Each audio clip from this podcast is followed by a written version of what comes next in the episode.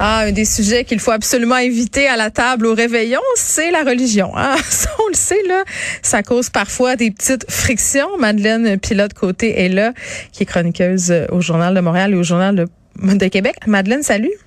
Allô Geneviève? Ben, t'écris justement, euh, en fait, tu nous présentes un guide dans le journal sur euh, un temps des fêtes réussi, une espèce de guide 101. Et parmi euh, ce que tu mets de l'avant, il y a justement les sujets à éviter autour de la table. je nommais la religion, mais il y en a d'autres. Oui, notamment, je, je, parlais dans mon article aujourd'hui de de mettre la politique sur la glace euh, durant nos rassemblements. Oh, mais pourquoi? C'est tellement passionnant. Moi, au Québec, on a peur des discussions musclées puis de la chicane. Moi, j'aime ça, m'ostinac, mon beau-frère, sur la CAQ, sur le Parti québécois, euh, sur Québec solidaire, parler euh, de Dominique Anglade puis de son cache-couche bébé woke. C'est ça, c'est le fun, non?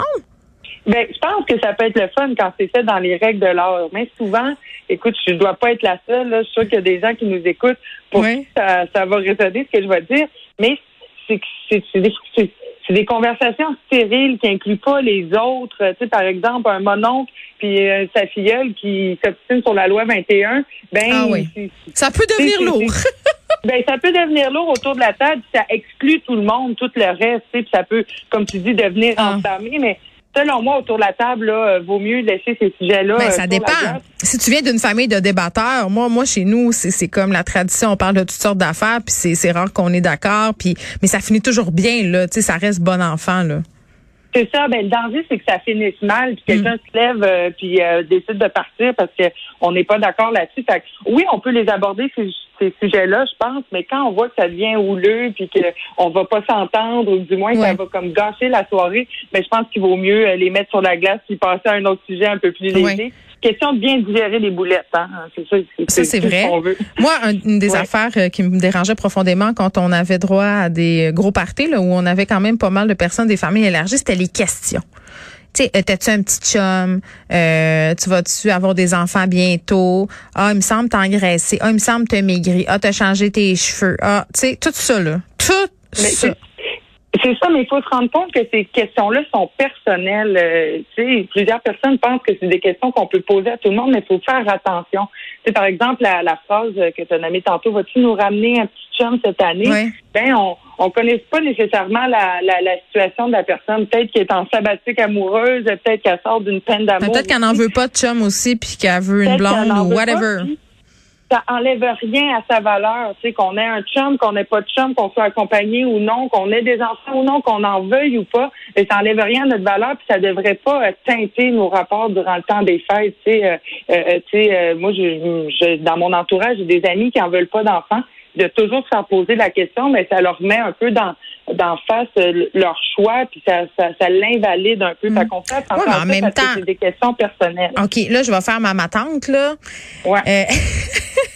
non, mais c'est parce que, ben, non, mais c'est parce que souvent, ces questions-là non plus, ils partent pas de mauvaises intentions. Puis les gens, ils veulent juste faire un peu de small talk puis faire leur rattrapage, savoir un peu qu'est-ce qui se passe avec toi dans la vie. C'est fait de façon maladroite, mais souvent c'est fait avec beaucoup d'amour. Puis j'ai l'impression que des fois on les reçoit un peu bêtes en disant ah mais là, tu sais, on demande plus ça en 2021. Puis c'est nous qui finissons par être lourds en interdisant tous les sujets finalement. Ben, tu sais, dans une époque euh, charnière, hein. Il faut, euh, comment dire, faut s'éduquer entre nous. Je pense que c'est important. Puis c'est de comprendre que, que ces questions-là, non, ne partent souvent pas d'une mauvaise intention. Au contraire, c'est des liens euh, sociaux. Ben oui, ils s'intéressent à ta vie. Ben, c'est ça, c'est, ça part pas d'une mauvaise intention. Ça, c'est l'effet que ça fait, ça peut, ça peut rendre quelqu'un inconfortable. Donc, faut, faut s'intéresser à cet effet-là aussi. Même si on part pas de mauvaise intention, euh, ben, faut peut-être faire attention aux questions qu'on pose. Donc, peut-être éviter ça dans le temps des fêtes. Puis t'en parlais tantôt, j'en ai parlé dans mon article. On commente pas les corps. Hein. Ah, mais ça, c'est tout le temps les commentaires. Non, mais ça, c'est tellement classique, puis ça arrive souvent. Là. Hey, je te dis, Gisèle elle a l'air d'aller bien, elle a perdu un petit 25 livres. Tu sais, on commente, là. Tu sais, on... Puis c'est souvent positif, la perte de poids. Puis au contraire, tu sais, on parle de la prise de poids d'une personne, puis on, lui demande, vas-tu bien? Tu sais, comme... c'est... Ben, c'est ça, mais c'est ça, ta tante qui a pris 20 livres, ben, c'est peut-être euh, euh, parce que justement, elle, est super heureuse, puis qu'elle qu jouit de la vie, puis qu'elle est gourmande, puis qu'elle mange, puis qu'elle sort avec ses amis au resto, puis c'est ça qui fait qu'elle qu prend 20 livres. C'est pas nécessairement négatif. puis dans, dans le cas contraire aussi, perdre du poids, ben ça peut être lié à une dépression, ça peut être lié à une séparation. Comme moi, on a une règle dans ma famille depuis des années, on commande pas les corps. Vraiment. Mais de quoi vous parlez, Madeleine? Parce que là, je t'écoute, puis on n'a plus le droit de rien dire. Il faut, faut juste faire attention. C'est juste de, de, se mettre dans le pot de l'autre, dans la peau de l'autre qui va recevoir ces commentaires-là, ces questions-là. Mais nous, de quoi on parle dans notre famille? Ben, nous, on est, on est bien intense, là, je mais nous, on s'intéresse à, à, à l'humain. nous, on fait des tours de table. Ça, c'est un autre moyen. Des euh, tours de table? Écoute, nous, à Noël, c'est que ça? Des tours de table. On parle de notre meilleur moment de l'année. On parle de, euh, de nos émotions. Euh, tu sais, on est vraiment connectés. On est justement pas dans ces... C'est ma définition d'un cauchemar. Faut que je parle de mes émotions à Noël avec des gens qui m'intéressent semi. Hmm. Ben, écoute, c'est supposé d'être les gens dans les plus importants de ta vie. Puis, écoute, ah, peut-être dans le Noël rapproché, là, oui, avec ma mère, ma famille et tout ça, mais je le sais pas, tu sais. J'aurais l'impression de me faire cuisiner.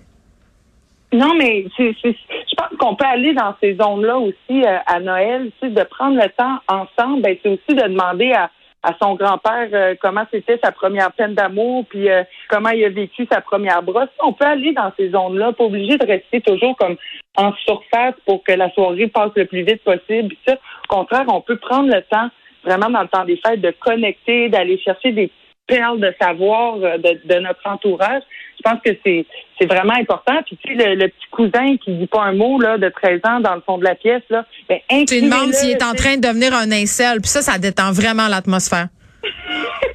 non, mais faites, faites parler le monde. Je pense que c'est vraiment important. On va peut-être, euh, vous allez peut-être être en contact avec certains malaises, mais vous pourrez en rire c'est vraiment, euh, je pense. Oh, Madeleine, ça a l'air compliqué.